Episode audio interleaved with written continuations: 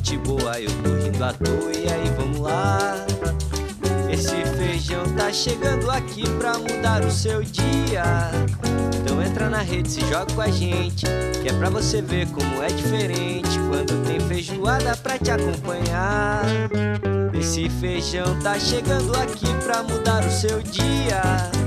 Então entra na rede, se joga com a gente, que é pra você ver como é diferente quando tem feijoada pra te acompanhar. Olá, seja muito bem-vinda, muito bem-vindo a mais um Feijoada Completa. E hoje, você já sabe, né? Meu nome é Luiz Felipe Pereira, estou aqui no comando do Fejuca, hoje em voo solo. Matheus e Vinícius estão no chinelinho. Hoje a nossa pauta aqui é Universo Nerd. Para bater um papo com a gente está o jornalista André Rafaini, André Luiz, vai bater um papo, trocar uma ideia sobre o que é esse universo nerd. Bom, André, seja bem-vindo ao nosso Fejuca, espero que você curta, a casa que é sua. Valeu, valeu. Não, não sei nem se eu tenho roupa apropriada para participar do Feijuca, um podcast de tamanho, garbo e elegância. Sou fã de vocês. Valeu, André. Vamos, vamos esticar então, começar nossos, nossos temas, né? Bora. É, pra gente puxar o fio da meada, o que de fato é esse universo nerd? A gente consegue definir um começo e um fim desse universo nerd? Puxa mais aquela questão da contracultura, não puxa? É a galera que curte game, é a galera que curte RPG. O que de fato compreende isso? Então, eu, eu, tava, eu tava pensando, né? É, não sei se é, é em confidência, mas eu já sabia dessa pergunta. Pelo menos dessa eu já sabia. Aí eu fiquei pensando o dia inteiro assim, como definir o universo nerd, né? Mas, é, hoje, inquestionavelmente, é assim, é uma indústria né, que atravessa todos os campos, acho que, do, dos, dos produtos culturais. Então, cinema, quadrinhos, games, é, porque eu acho que assim, a gente pode pensar em várias várias, várias origens, né? O termo nerd em si é uma, meio que uma apropriação brasileira para o termo que em inglês é o geek. O nerd, nerd raiz, o nerd origem, né, é aquele nerd do filme lá dos anos 1980, A Vingança dos Nerds. E aí eram aqueles caras meio que estranhos, os caras meio. É, os, os, os estudiosos, né? E uns caras que não se encaixavam na nos, no, no grupo dos na panelinha dos dos não famosos, mas os populares, né? Então é uma galera que não se encaixa nos populares, não se encaixa aqui, não se encaixa ali, e acaba se aglutinando e vira os, os nerds do filme. Só que aí é, é uma, uma estereotipação, né? Um, um, uma caricatura né, do nerd. Agora, hoje, aqui no Brasil, né? Hoje, imagina no, no Brasil a gente entende nerd como esses, essas pessoas aficionadas por cultura pop. Então, que o cara que manja de, de Star Wars, Star Trek, quadrinhos, games, né, jogos de tabuleiro. Em resumo, os nerds são aquelas pessoas que conhecem a fundo alguma coisa, ou alguma coisa da cultura pop. Tem, bom, isso falando de cultura pop, né? A gente pode falar também dos nerds de guerra. Então tem gente que nerds, nerds que entendem de uh, tanques de guerra, armas, cenários de guerra, enfim, é uma variedade imensa. Você citou um filme, né? A definição. Se você puder dar uma dica pra gente, que filme é esse? Como é que faz para assistir? Só para ir pontuando aí, que você falou assim, ah, isso remonta a determinado filme. Se Sim. você puder falar um pouquinho desse filme para gente. Bom, A Vingança dos Nerds, então, que eu falei, né, é um filme de 1984. E aí ele é, remonta aquelas fraternidades nos Estados Unidos. Então, assim que a galera entra, não sei se é no high school ou no college, né, eles é, é, criam lá fraternidades, pessoas com alguns gostos em comum. Então, e, e eu, por que, que eu falei desse, desse filme? É porque eles não têm muito desse estereótipo que a gente hoje entende por nerds. Eram os, os CDFs, né? Eram os caras que eh, tiravam notas boas e falhavam miseravelmente com as meninas e falhavam miseravelmente em parecer é, populares, né? O personagem principal tinha uma risada que eu acho que era assim, usavam óculos de aro grosso, né? Que hoje depois virou é, hype, né? Mas naquela época usar óculos é, era meio vergonhoso.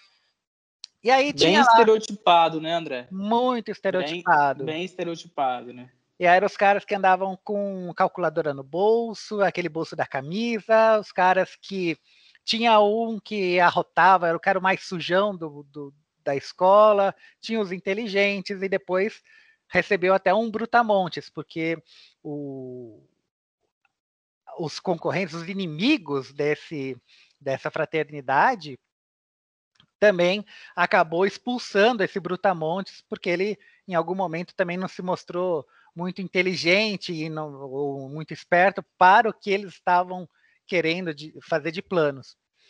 Então eles também, então esses nerds acabaram aglutinando não só as pessoas mais inteligentes, mas esses outcasts, né? Essas pessoas que os estranhos, né? Os freaks. E olha a curiosidade, sai desse filme a, a introdução de um dos podcasts nerds mais famosos do Brasil e, mai, e maiores podcasts do Brasil, que é o Jovem Nerd. Sempre que ele entra uh, que ele entra na gravação, ele grita Lambda, Lambda, Lambda, nerds! Lambda, Lambda, Lambda era o nome da fraternidade dos nerds desse filme. Muito bem. Sem mais spoilers, né, André? Vamos, vamos dar uma segurada no spoiler pra galera. vamos passar aí. Spoiler de 84, aí é sacanagem, né?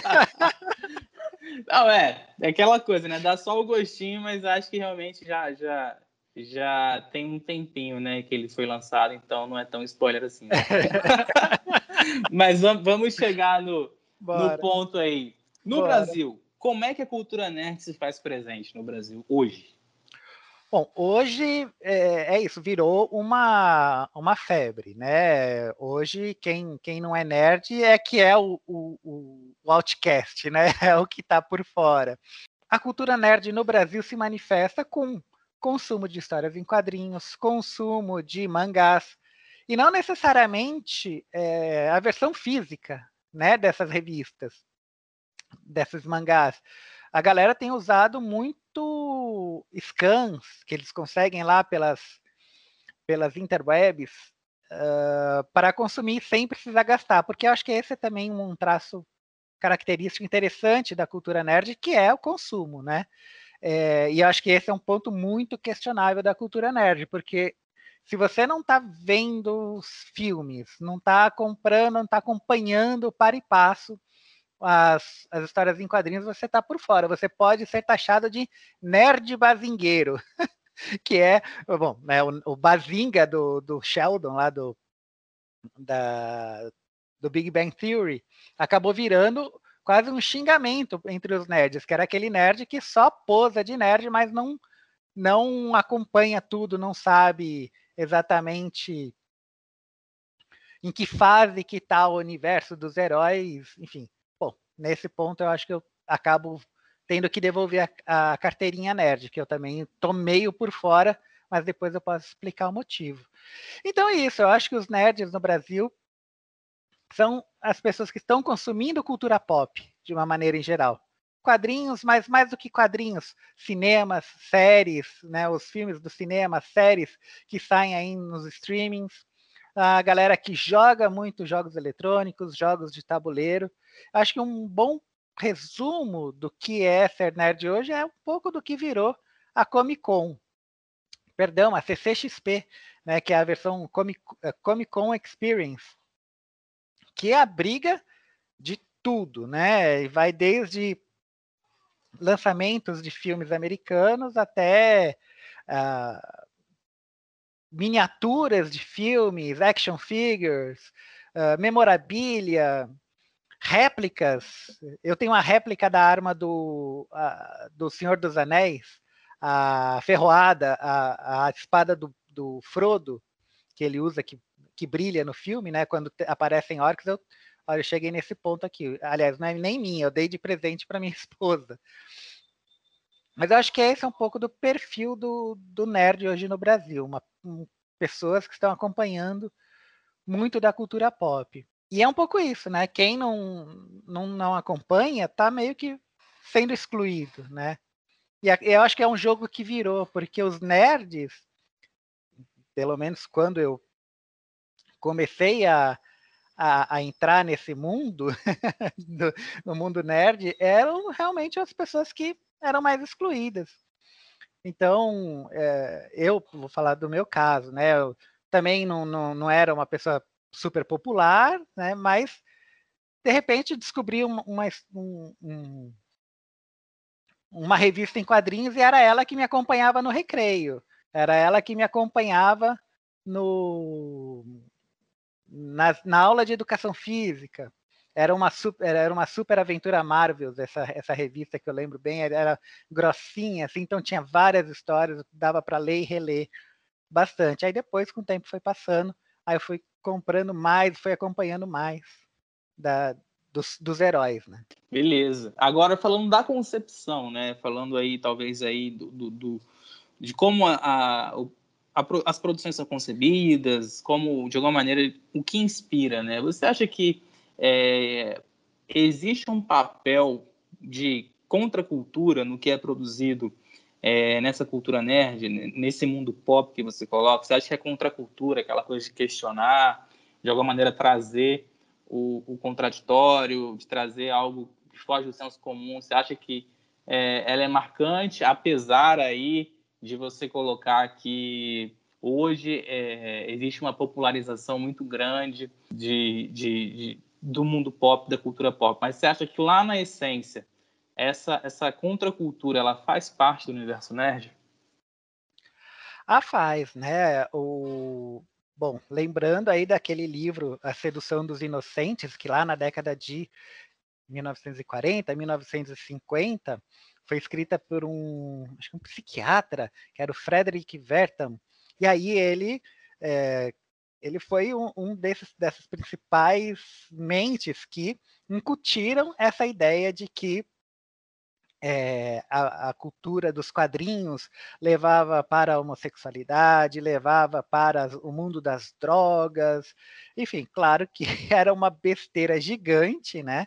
Mas marcou definitivamente assim a, a, a indústria dos quadrinhos, pelo menos, tanto que por muito e muito tempo só lá acho que no, no começo da década, no, no começo da década dos anos 2000, que a Marvel começou a parar de usar um selo que, que mostrava que não, olha, as revistas, até então, né, ele tinha que vir com um selo que falava, olha, esse conteúdo aqui é limpo, não tem sangue, não tem palavrão, não tem não sei o quê. Tudo por conta dessa pressão que os quadrinhos sofreram, né, de, de, de, de parecer uh, alguma coisa que leva eh, de, de contracultura, mas eu acho que pensando realmente numa produção independente, bom, eu acho que eu acho que é mais importante do que isso é pensar que é um mundo tão vasto, né, essa a cultura pop que você vai ter recortes, né? Você vai ter a, a, os, os, os produtos mais mainstream, mas se você procurar, se você eh, se ligar na especialmente na produção independente, na produção eh, europeia, né? E aqui eu estou pensando mais em quadrinhos mesmo. Você vai ver que aí sim tem muita muita é, é, muito questionamento desse, desse nosso mundo, né?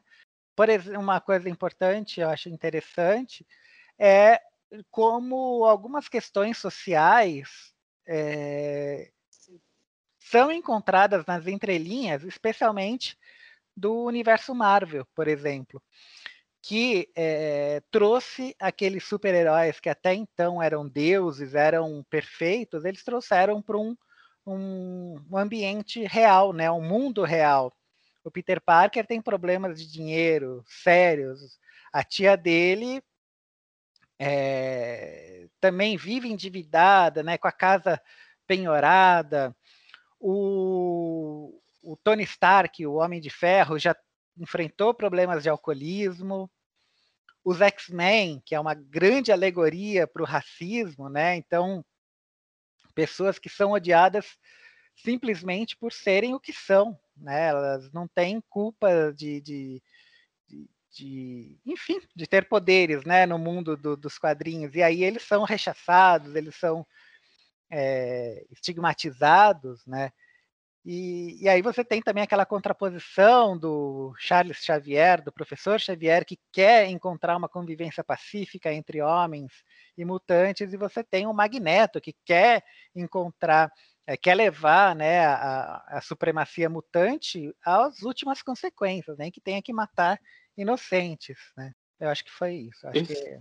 Perfeito, André. Não, tá ótimo. Muito boas as, as, os exemplos práticos aí. Acho que a galera conseguiu realmente é, conseguir fazer analogia, né? Como você colocou o exemplo do X-Men, do próprio Homem-Aranha, o Homem de Ferro. Acho que o valor da, do questionamento, né? Acho que o papel social, né? Vamos dizer assim, das uhum. obras vai muito além mesmo do que está ali na, na, trama, né? Acho que realmente é, é trazer é, questões que são, de alguma maneira, colaboram para a evolução da sociedade, né? Como é, um todo. Mas, mas eu acho que isso é, é uma, mas eu acho que isso é uma característica de um recorte específico, né? Da, da das histórias em quadrinhos. E aí chega no ponto em que me fez abandonar né, esse mundo das, da, dos quadrinhos de super-heróis, especificamente, né? Que era uma coisa que é, passou a se. Como podemos dizer? As histórias não tinham maiores consequências. Não só perderam um pouco desse. Dessa, dessa força, né, desse, desse argumento social, como elas também é, as histórias passaram a não ter consequências. Então, numa HQ, o Peter Parker tinha uma filha, passava um ano, dois anos, essa menina some do nada e o Peter Parker entra numa pira que tem que fazer uma, uma, um pacto com o Mephisto, que é o diabo lá do, do mundo da Marvel, uma entidade demoníaca, e para resolver essa, essa piração em que ele entra, ele reescreve a vida. Então ele perde a filha, perde o casamento que ele tinha com a Mary Jane. Então eles resetaram o personagem da maneira mais boba possível. E aí eu cheguei num ponto que eu falei: não, isso não está levando a lugar nenhum. Eu vou. Aí eu movi a minha atenção para outro tipo de quadrinho, coisa que eu já acompanhava, mas eu deixei as drogas pesadas. Legal, não, boa reflexão. Acho que, de fato, aí é de cada um, né? Quem está acompanhando realmente tem que ter esse, esse discernimento, né? De saber até onde vai, como você está trazendo aí questão de uma analogia com as drogas, né? Acho que também meu, minha frase ficou meio dúbia, né? Mas tudo bem. É... agora, já agora só, só, deixa não ser, só deixa não ser injusto, porque uhum. a, eu, eu, eu fiz esse recorte, mas a Marvel, enfim, o mundo dos super-heróis, depois de, de, que eu abandonei as drogas pesadas, é, continuou evoluindo, né? E aí, mas assim, era uma coisa que eu que não demandava muita atenção. O mercado brasileiro de publicações de histórias em quadrinhos mudou muito também encareceu para caramba, mas ainda assim você consegue achar é, eh, HQs no meio dessa, desse, desse mundo, dessa, dessa avalanche de lançamentos que é, geralmente acontece lá fora, mas você consegue achar HQs de super-heróis de muita qualidade. Então, tem, por exemplo, até a Miss Marvel, é, que vai entrar agora logo mais também. Acho que ela deve. Não sei se ela vai ganhar uma série ou ela vai entrar no filme da Capitã Marvel, mas foi uma das primeiras é, personagens muçulmanas. A, a personagem é, vem de uma família muçulmana, então ela encara de uma família muçulmana e pobre, né? Então ela encara várias questões, inclusive até do preconceito da sociedade americana com os muçulmanos. Então, procurando, você consegue achar coisas bem legais ainda hoje, em termos de quadrinhos de super-heróis. Desculpa Legal. ter te cortado. Não, que isso. Aqui a gente a gente está aqui para isso mesmo e o espaço é do entrevistado. Pode ficar à vontade, não tem. Pode sempre colocar aí o que você achar necessário. E se você tiver chato, começou... você me fala, hein? Não, que isso. Você começou a colocar algumas indicações, né? Queria que você passasse para a galera que está acompanhando a gente o que você tem consumido aí, tanto em quadrinhos como também filmes, séries, outras obras aí que você curta, a galera que está no YouTube, sei lá, alguma coisa mais alternativa. Pode, pode dar umas indicações aí, como é que tá sua agenda de acompanhar tanta, tanta coisa que é produzida hoje em dia.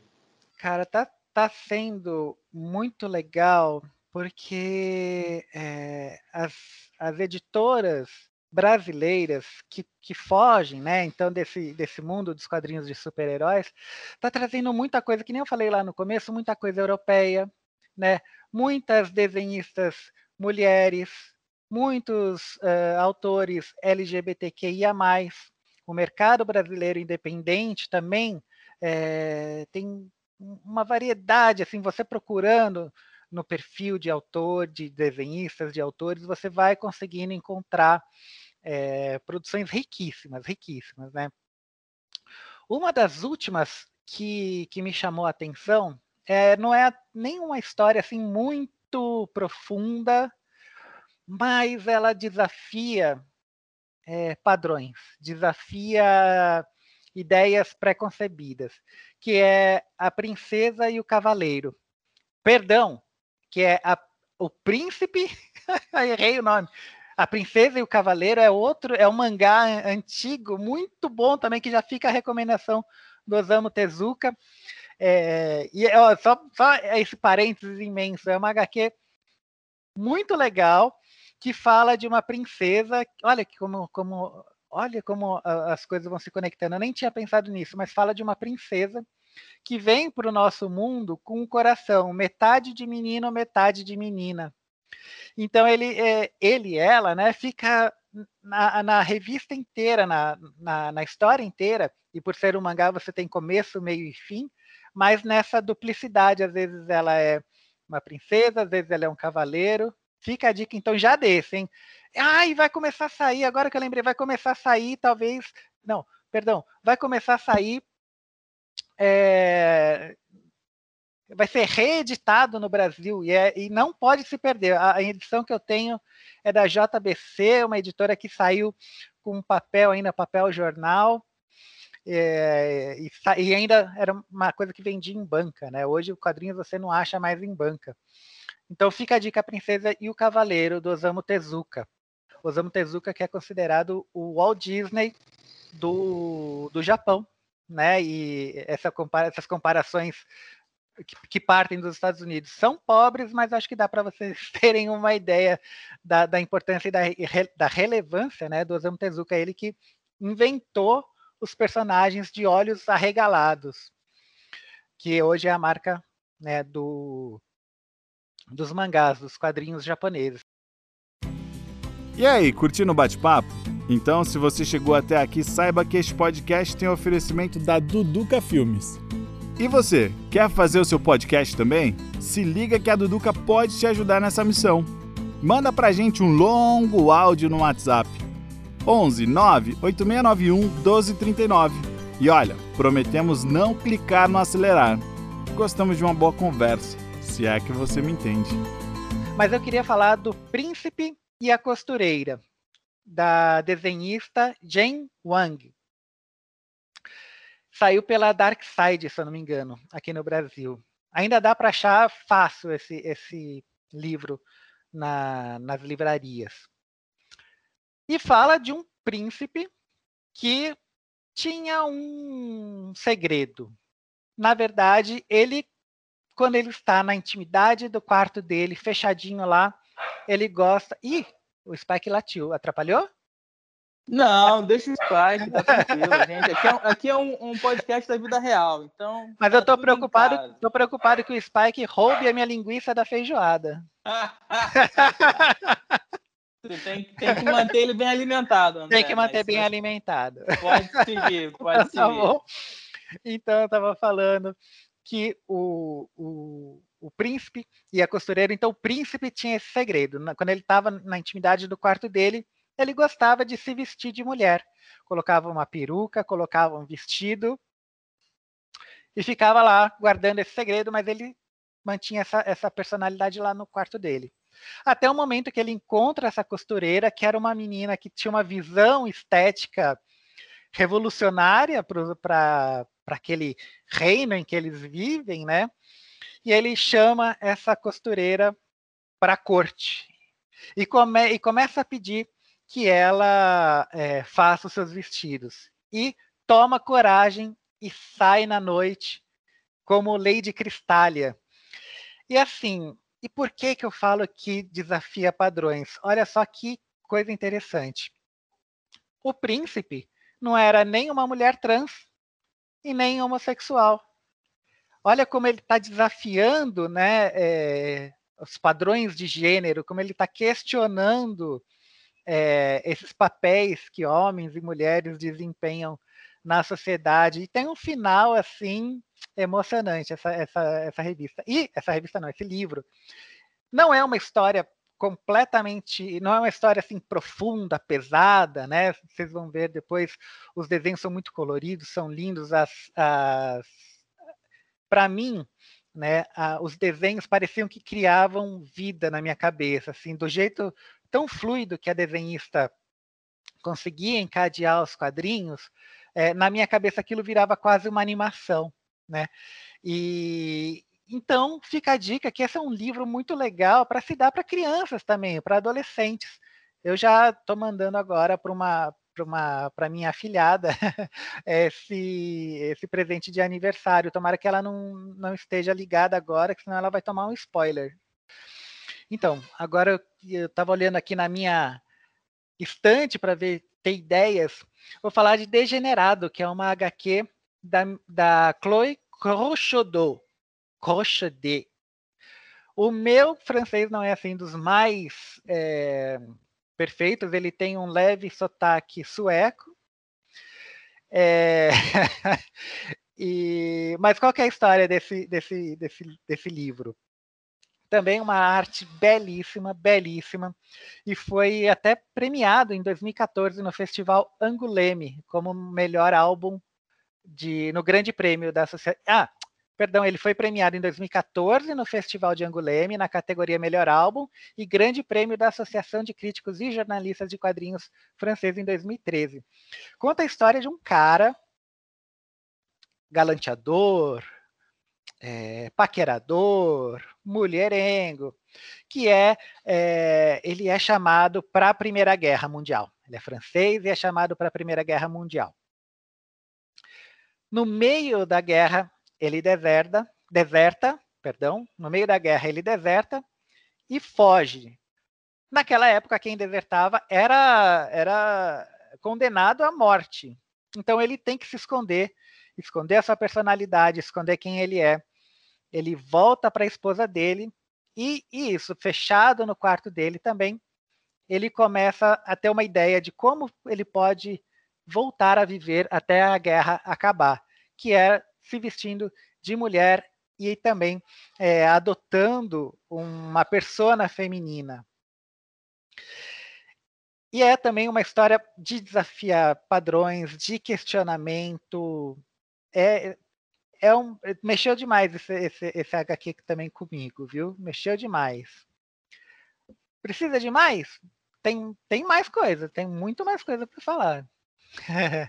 tá, não, vamos, vamos nessa. Por, eu acho que por, por livro, é HQ, acho que a gente tem duas indicações aí, como você colocou, além daquela do parêntese que já sustentam legal.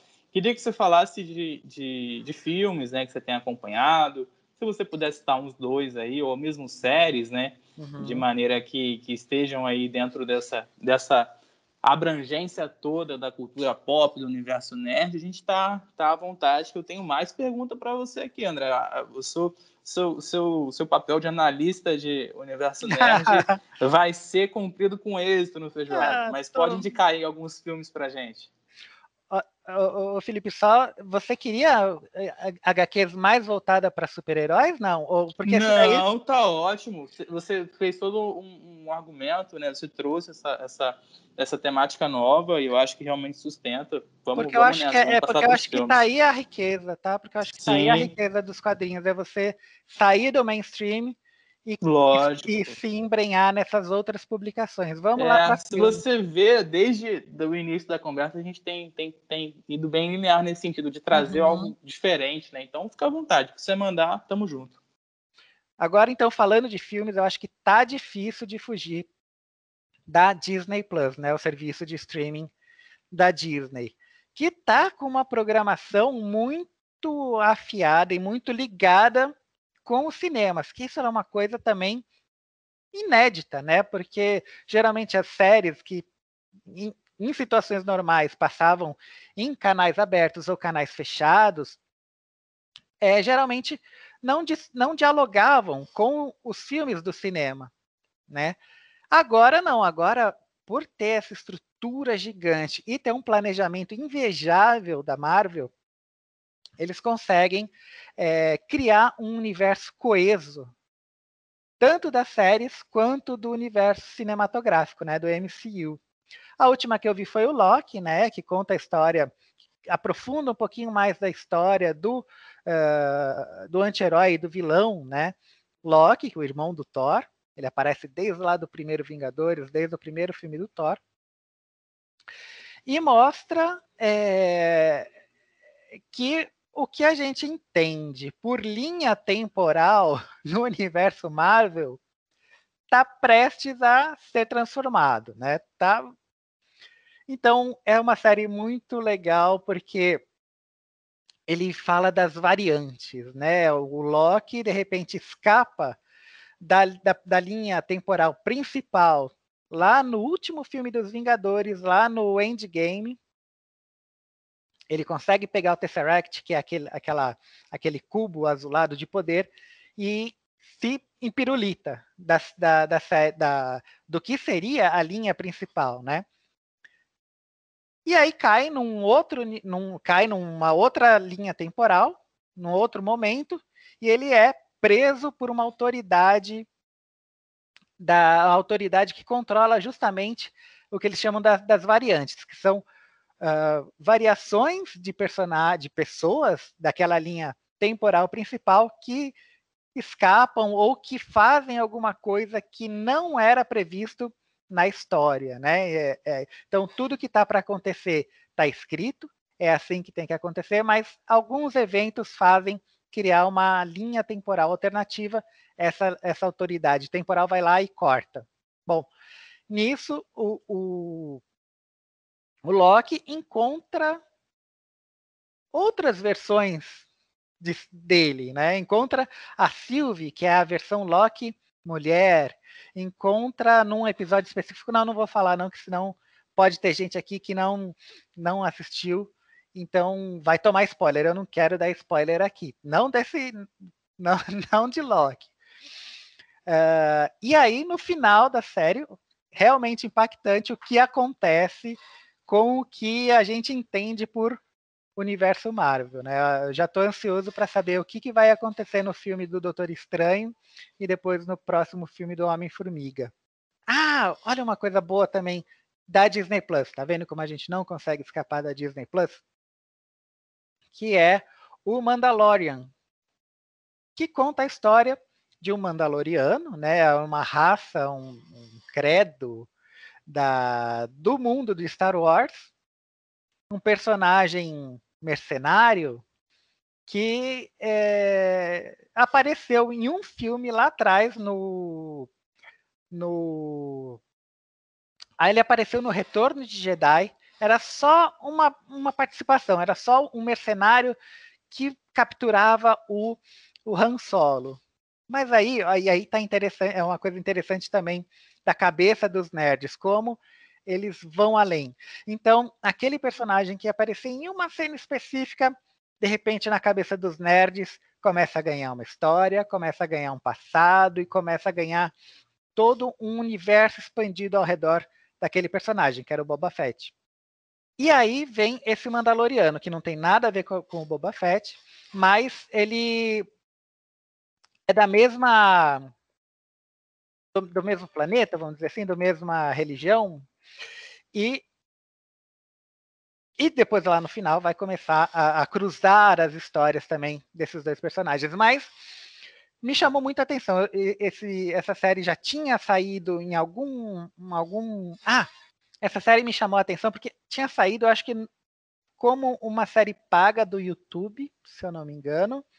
E aí depois que a Marvel comprou, ah, perdão, depois que a Disney comprou Star Wars, aí claro, né, pegou todo esse universo criativo. Mas aí a Disney não só é, trouxe, trouxe essa série para dentro do seu streaming, como fez uma segunda temporada. E a primeira temporada é muito interessante porque acaba também. É, bom, primeiro, foi feito por alguém que ama Star Wars e conhece a fundo Star Wars. Porque tem muitos filmes que são feitos a toque de caixa, são feitos sem preocupação e sem imagina assim, o devido respeito aos fãs, né? Ou respeito ao legado, enfim. E esse cara que fez o Mandaloriano, ele conhece a fundo e fez é, histórias inventivas, né? É, enredos que te pegam e trabalha linguagens é, visuais que são muito interessantes. Então tem, tem série que, perdão, tem episódios da série que puxa para um western Aliás, o primeiro episódio já começa assim com o, Mandaloriano é como se fosse aqueles pistoleiros do, dos, dos, dos westerns italianos, sabe? Ele chega no, no, no bar, abre a porta, dá um tapa na, na, no balcão, pede alguma coisa para beber e, claro, arranja briga, sai matando gente. É, e aí vem depois, enfim, é uma história muito legal, muito legal mesmo. Beleza, tá ótimo de indicação. Todo mundo anotou aí que o André passou, tanto em relação a produções é, escritas, né, como também produção audiovisual. É, André, sempre que tiver alguma, alguma indicação que por acaso te ocorra aí durante a entrevista, pode, pode interromper e voltar ao tema, não tem problema nenhum. Agora, queria aí o, o seu, na, na, sua análise, né, queria uma opinião como consumidor aí de cultura nerd, como pessoa uhum. que está realmente envolvida, qual você acha que é o papel das redes sociais na difusão da cultura nerd, André? De maneira mais ampla, né, global e também no Brasil. Você acha que é um, um papel saudável ou de alguma maneira acaba, não sei, canibalizando ou mesmo trazendo algo que não é tão benéfico assim? Olha, essa é uma questão bastante delicada para o universo nerd, né? Porque é, por muitos e muitos anos, vamos dizer, por muitas décadas, né?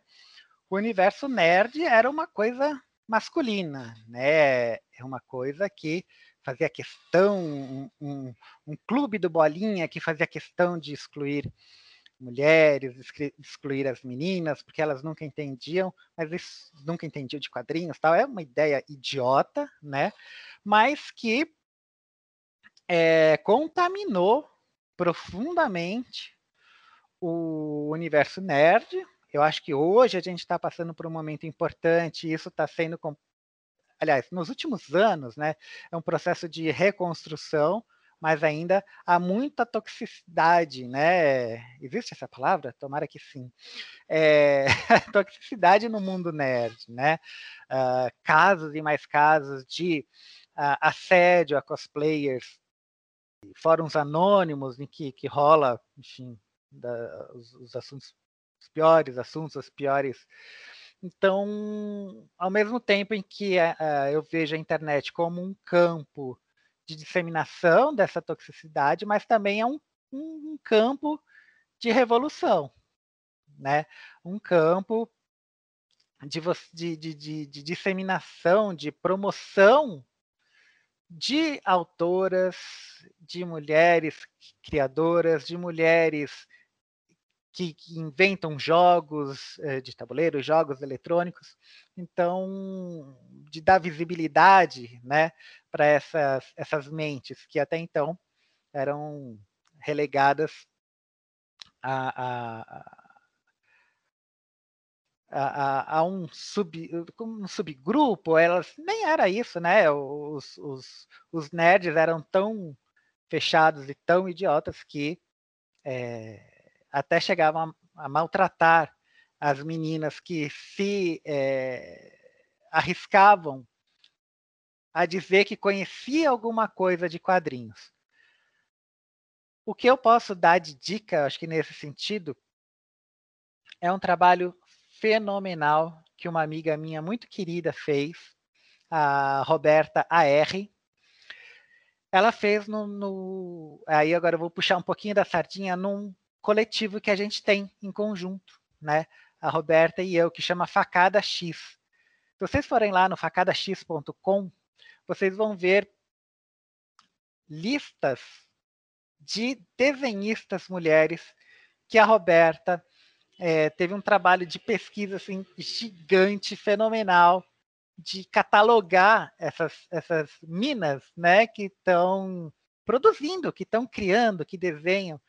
Então, eu acho que é um pouco isso. Assim, a, a, as redes sociais hoje, elas, ao mesmo tempo em que são um vetor né, de, de, de, de comentários tóxicos, ela também tem o germe lá, né, da da mudança, né? André, você colocou é, games e jogos, né, de tabuleiro. Aí, se a gente puder entrar talvez no campo das indicações mais uma vez, você falar de dois games, dois jogos, para a galera de alguma maneira buscar referência, se inteirar e participar, né? De alguma maneira receber a sua indicação, acho que, que casa legal também. Sensacional. Vamos lá, dois, dois jogos é, eu não, não. Até pelo. Bom, a primeira indicação que eu faço é: se você gosta de jogos é, de, de PlayStation, vou falar que é o que eu conheço, né? Jogos de PlayStation, espere por promoções, tá? então, é, os jogos estão cada vez mais caros, tem jogos saindo por 300 reais e tal. Mas se você esperar, tipo, seis meses a um ano, você consegue achar jogos muito bons com bons descontos na, na Play Store. Por isso, é, não é uma justificativa, mas é. Os jogos que eu vou indicar não são assim extremamente novos. Mas foram os dois que me impactaram muito agora. Uh, vou falar do Last of Us 2, que é a continuação do Last of Us 1. Mas aqui também tem uma abordagem dos personagens, uma abordagem humana do que está acontecendo. Qual é a história do Last of Us? A humanidade vai para as cucuias.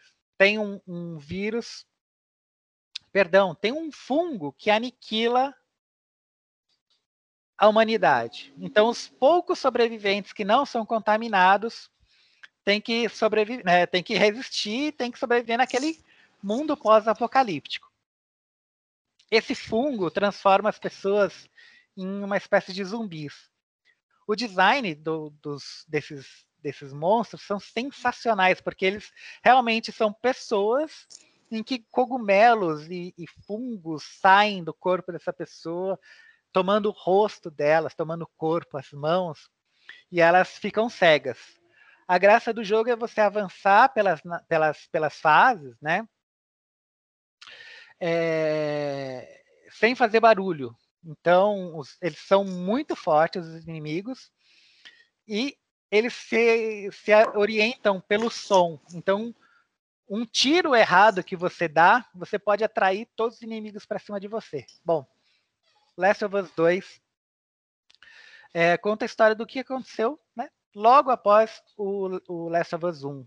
E que parte de um, de um ponto inicial traumático, porque a Ellie, a personagem, a menina do primeiro, do primeiro jogo, ela é a única pessoa que tem imunidade ao fungo. Então, enquanto as outras pessoas respiram o, o, o, aquele pólen, aquele. Não é pólen que chama de fungo. Mas dá para entender, né? Aquele, aqueles esporos, era isso, aqueles esporos dos fungos, só de aspirar aquilo já se contamina e vira um monstro. Bom, ele não vira. E nesse processo ela encontra no primeiro o Joe, Joel, Joel, que tem que levar ela, é, é ele, é, ela não sabe, né? Mas tem que levar ela para um, um, um conjunto médico que é que vai extrair dela a cura para esse, esse fungos? Bom, e por que, que foi traumático? Chega no final é, do, do primeiro jogo, a relação dos dois vira quase uma coisa pai e filha, né? E na hora que eles, que o Joel sabe que para encontrar a cura daquele, daquele mal, daquela doença que se espalhou pelo mundo, custaria a vida da Ellie, o Joel simplesmente mata todos os médicos e mente para Ellie, dizendo que não mudou alguma coisa aqui, não, eles não eles desistiram de fazer o seu procedimento. Ela estava anestesiada e não vê, só sabe depois. Aliás, só vai saber no segundo no segundo jogo, no que, que aconteceu exatamente. E o segundo jogo fala disso, fala de vingança, fala de é, até que ponto que você vai, né, para para se vingar. Acho que essa é a melhor, a melhor coisa. E o quanto você perde nesse processo, né? Eu acho que dialoga muito com esses tempos que a gente vive de ódio, de doença, e, enfim, não tem um final assim muito feliz, mas as, as escolhas narrativas que os criadores fazem para os personagens é simplesmente sensacional. Corajosa pra caramba. A Ellie também é uma personagem bissexual que lá pelas tantas vai encontrar outros personagens que passam pela questão LGBTQIA+. Olha, é impactante, impactante. Um jogo não só de boa jogabilidade, de ótima jogabilidade, mas com uma história incrível, incrível. De, de, te prender como te prende um dos melhores filmes nerds, assim. E aí, curtindo o bate-papo? Então, se você chegou até aqui, saiba que este podcast tem oferecimento da Duduca Filmes. E você, quer fazer o seu podcast também? Se liga que a Duduca pode te ajudar nessa missão. Manda pra gente um longo áudio no WhatsApp. 11 98691 1239. E olha, prometemos não clicar no acelerar. Gostamos de uma boa conversa, se é que você me entende. Vamos para a segunda indicação.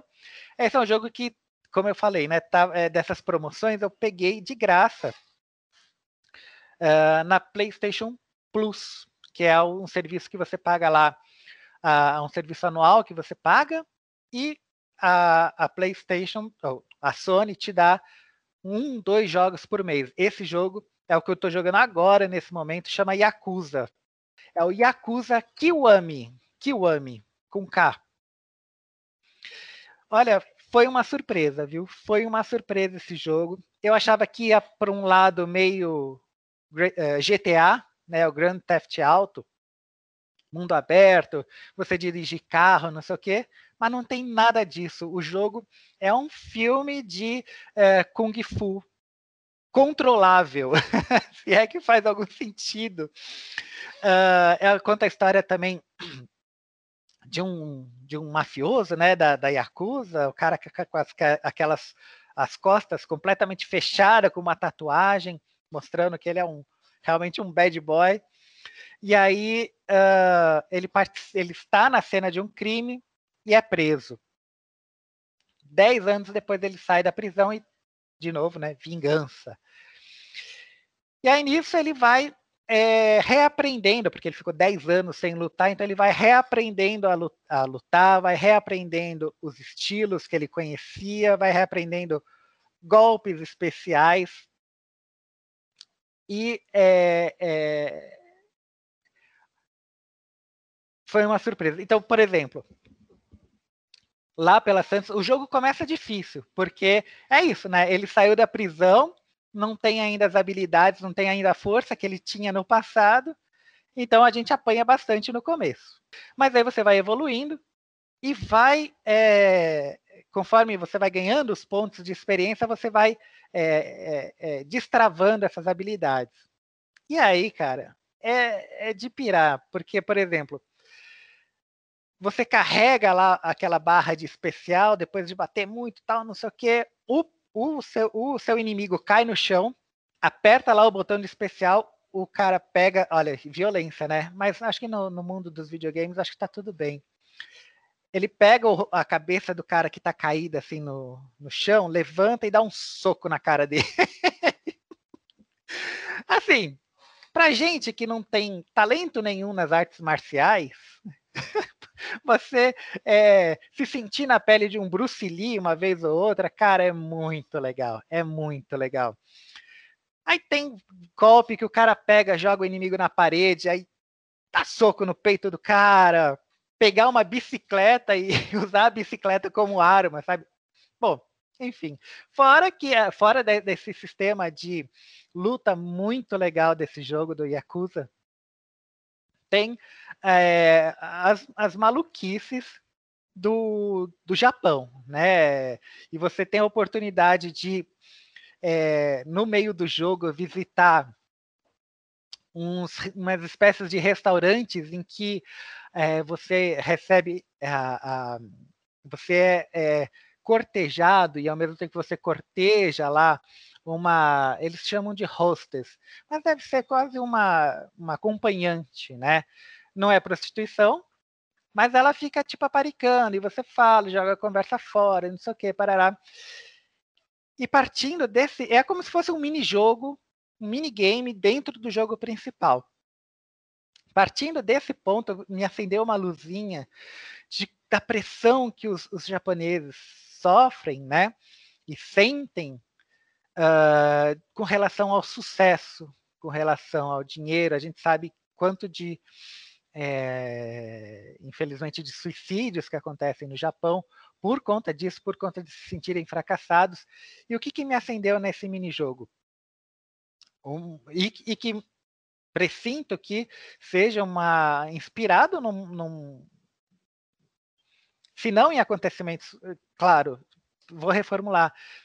É, se acontece isso no jogo, ele não vem de lugar nenhum. Imagino que seja um, também uma criação do universo imagi do, universo imaginário dos japoneses. O Spike está aqui do meu lado tentando pegar a, a linguiça. Spike, só um minutinho que a gente já.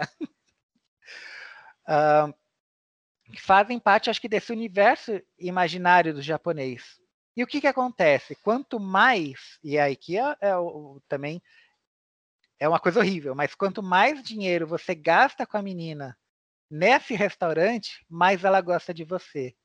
E aí o desafio é você encher a barrinha lá de, de afeto, de afeição que ela tem por você. Então, quando você pede bebidas caras, ela gosta mais de você.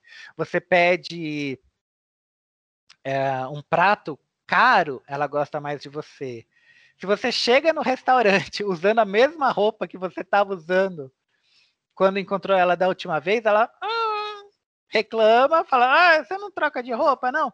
Olha essa a pressão que os meninos que no final das contas, né, toda a nossa sociedade capitalista, né, é, é, projeta, né? Você é bem sucedido se você consegue dar presentes caros. É, é, enfim, é um jogo interessantíssimo, interessantíssimo e também desses magnéticos. É difícil é, é, largar uma vez que a gente começa a jogar. E jogo de tabuleiro? Vamos lá. Esse daqui é difícil, porque jogo de tabuleiro é minha paixão, paixão, paixão. Então, eu tenho mais de 200 jogos aqui em casa. Re recomendar dois, assim, é uma tarefa complicada. Pra, eu vou recomendar dois jogos. Um jogo bom para jogar com os amigos, então, que envolve muita é, é, é, zoação, né? Será que zoação é cringe? Talvez seja, né? Agora me ferrei. Bom, mas um jogo, jogos de que, que abre espaço para zoação, que é o Deception, Murder in Hong Kong. Qual que é a história? Os policiais estão investigando um crime que aconteceu no, lá no submundo de Hong Kong. Uma pessoa foi morta. E a treta é que o assassino está entre os policiais. Como é que funciona? É um jogo de papéis ocultos, né, de, de, de, é, de papéis ocultos, né? Então, logo no começo se sorteia quem que é policial, quem que é investigador, ou perdão, no começo do jogo se sorteia quem é policial e quem é assassino. Todo mundo tem à sua frente armas de crime e é, vestígios que deixou no local do crime. O único que sabe a identidade secreta do, do assassino é o legista. O médico legista tem que passar as dicas para os investigadores sobre quem é o assassino e, mais do que isso, qual foi a arma que ele usou e qual foi o vestígio que ele deixou na, na cena do crime, com dicas muito abertas. Então, por exemplo, logo no começo, o assassino escolhe a arma e o vestígio. Uma faca e uma meia, meia, meia calça. Pronto. Os investigadores só conseguem vencer no jogo se descobre qual foi a arma e qual foi o vestígio. Será que está dando para entender? E aí vai lá o, o legista, tira lá, ele sorteia umas cartas com dicas abrangentes e fala: hum, a, a, a vítima morreu com uma perfuração no corpo.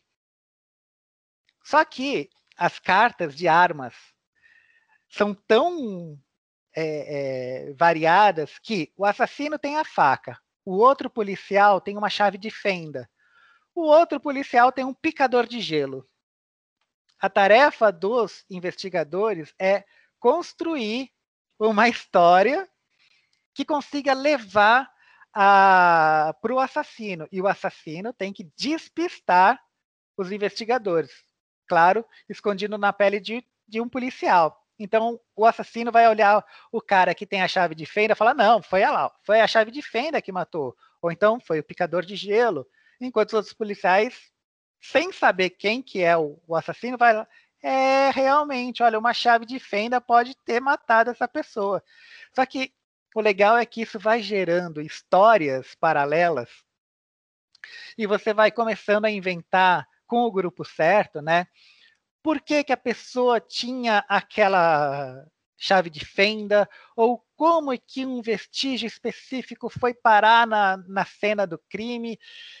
E é, é, um, é um jogo de ficar empurrando, né? O assassino fica empurrando para os outros a, a, as dicas, né? Então, não, olha, não fui eu, foi o cara lá que, olha só, tem o vestígio assim assado na, no, no jogo, no, na frente dele, então foi ele, não fui eu.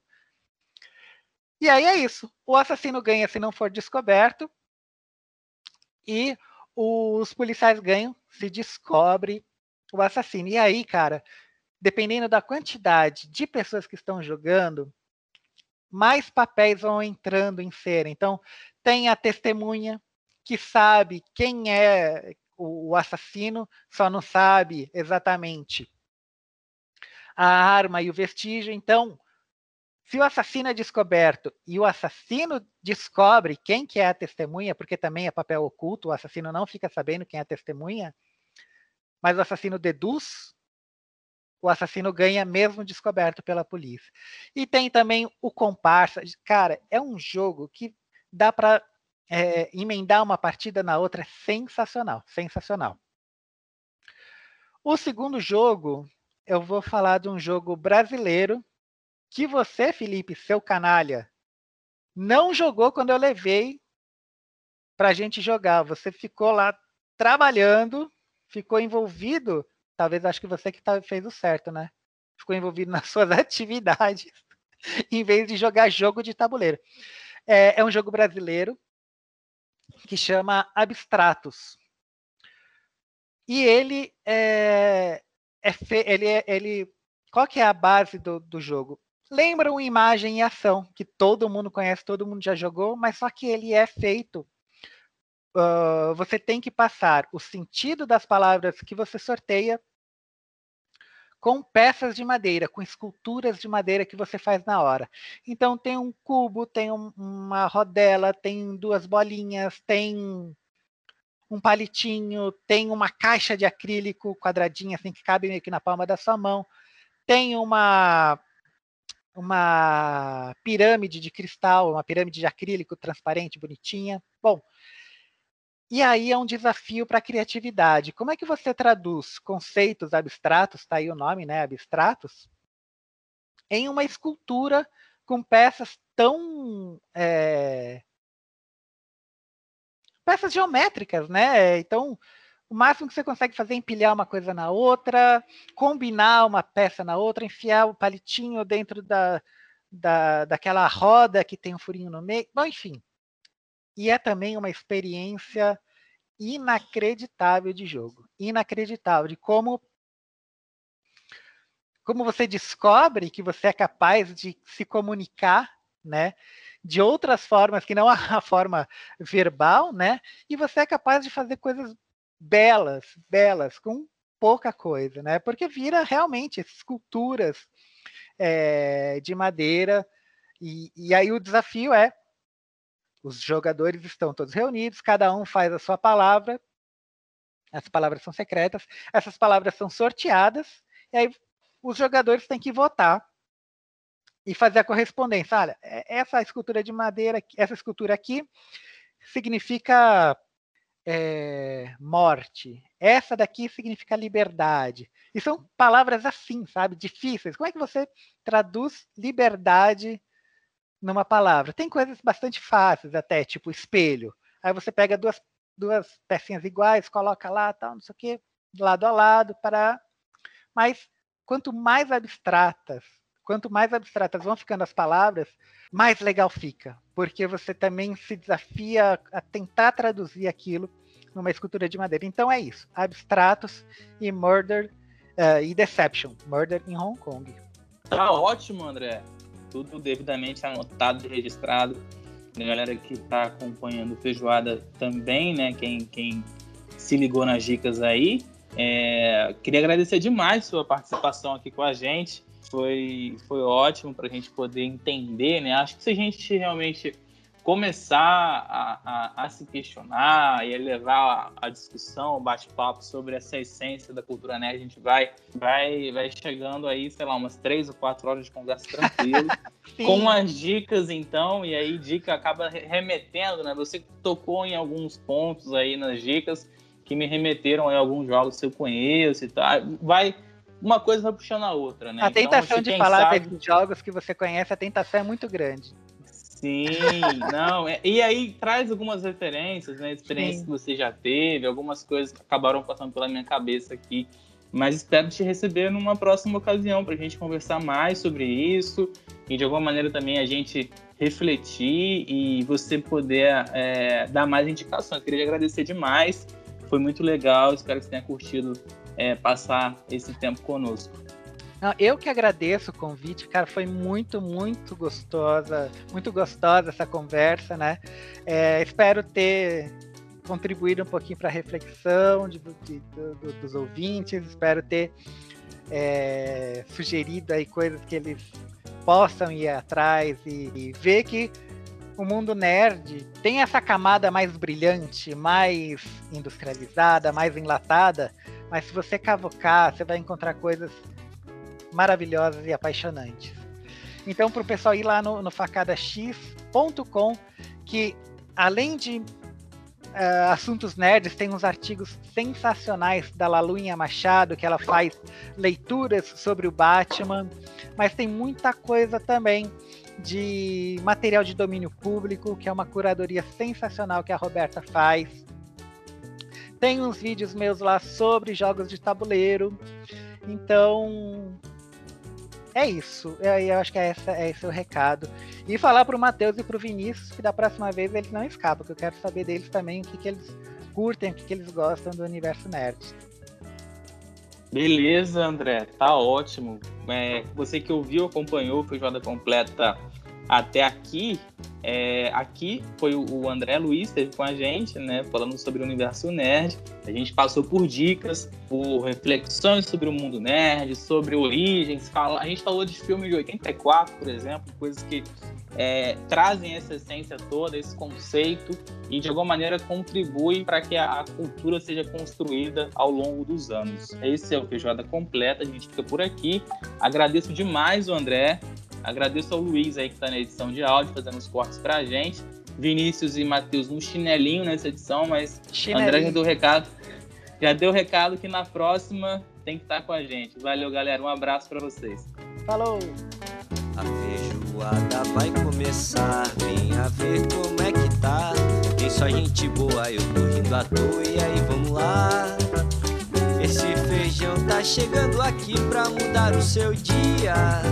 Então entra na rede, se joga com a gente, que é pra você ver como é diferente quando tem feijoada pra te acompanhar. Esse feijão tá chegando aqui pra mudar o seu dia. Então entra na rede, se joga com a gente, que é pra você ver como é diferente quando tem feijoada pra te acompanhar.